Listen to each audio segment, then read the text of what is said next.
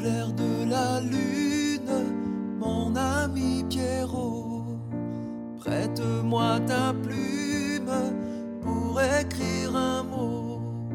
Ma chandelle est morte, je n'ai plus de feu. Ouvre-moi ta porte pour l'amour de Dieu. Voilà, je suppose que vous l'avez écouté en chantonnant. Hein. Il y a pléthore de versions. Là par exemple, pléthore, je ne sais absolument pas ce que ça veut dire, mais je trouve que c'était bien dans le ton. En gros, il faut savoir qu'il est dans la version originale de la comptine, il ne cherchait pas une plume, mais de la lume.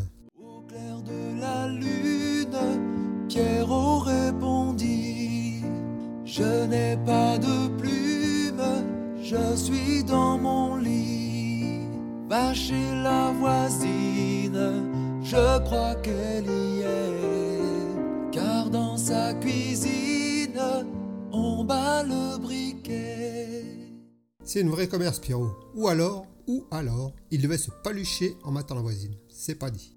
Au clair de la lune, l'aimable Lubin frappe chez la brune, elle répond soudain. Qui frappe de la sorte, il dit à son tour, ouvrez votre porte Dieu d'amour. Deux informations d'une extrême importance. Il y a un lubin et la voisine est brune. Au clair de la lune, on n'y voit qu'un peu. On cherche à la plume, on cherche à le feu. En cherchant de la sorte, qui sait ce qu'on trouva? Mais je sais que la porte eux se. J'ai l'impression que ce Pierrot, c'est le style de mec, j'ai rien fait, j'ai rien vu. Je vais tenter de vous retranscrire avec mes mots cette comptine. Au début, Pierrot dit au mec J'ai pas de plume. Casse-toi de là, va emmerder la voisine. Elle s'occupera de ta chandelle, moi j'ai autre chose à foutre. Certainement que notre naïf ami Pierrot avait eu la faiblesse d'ouvrir la porte au mec une fois et que cette expérience lui avait laissé un goût amer dans la bouche. Ou alors le lubin en avait profité pour lui déboîter le caisson, notre ami Pierrot. Excusez-moi, mais à un moment donné, appelons un chat un chat, père l'hypopète. Si tu décodes un peu le truc, notre aimable lubin, l'envoyé de Dieu là, c'est ni plus ni moins qu'un moins de dépravé qui cherche à réanimer sa chandelle morte. Bon ok, je suis désolé d'avoir pété l'ambiance, est bien obligé d'avouer qu'à l'époque c'était pas facile non plus de draguer. De nos jours en discothèque, c'est quand même beaucoup plus simple de faire des rencontres. Je vous donne un exemple. Bonsoir mademoiselle, je vous trouve ravissante, puis-je vous offrir un verre?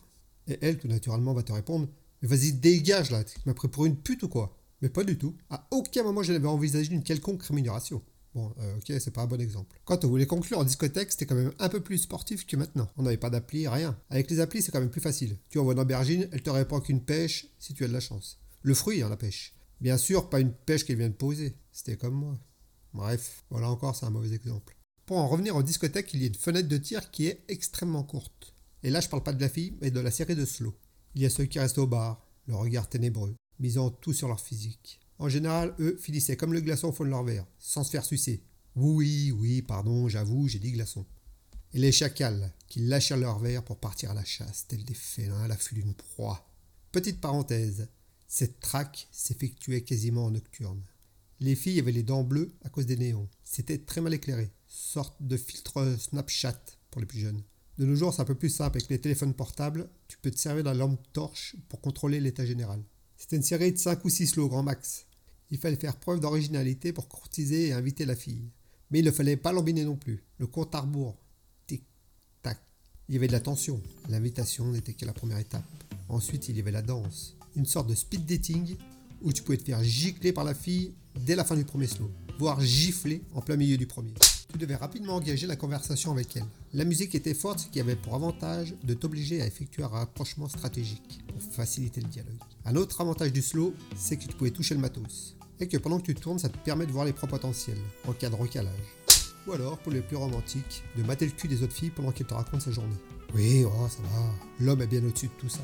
Bon après, même si t'en as rien à foutre, il faut bien engager la conversation et lui demander comment elle s'appelle. Ça peut paraître con, je sais, mais il faut bien démarrer par quelque chose.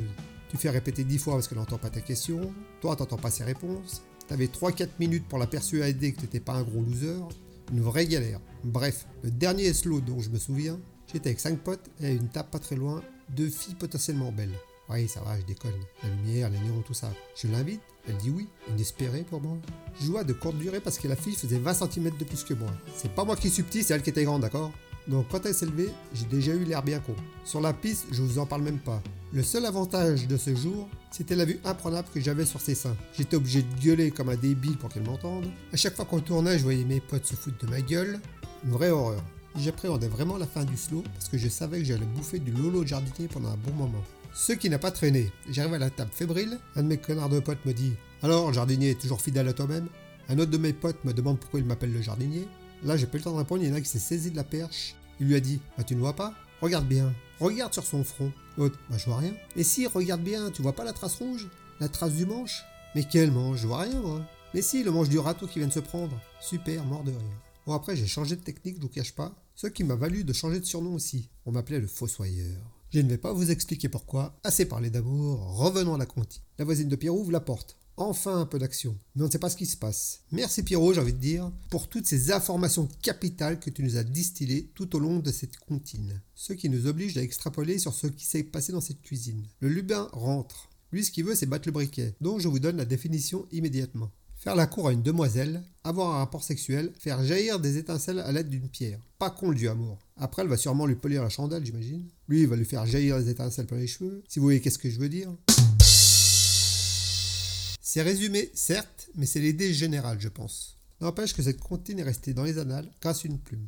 Merci de m'avoir écouté. Allez, au dodo maintenant. Demain, c'est catéchisme.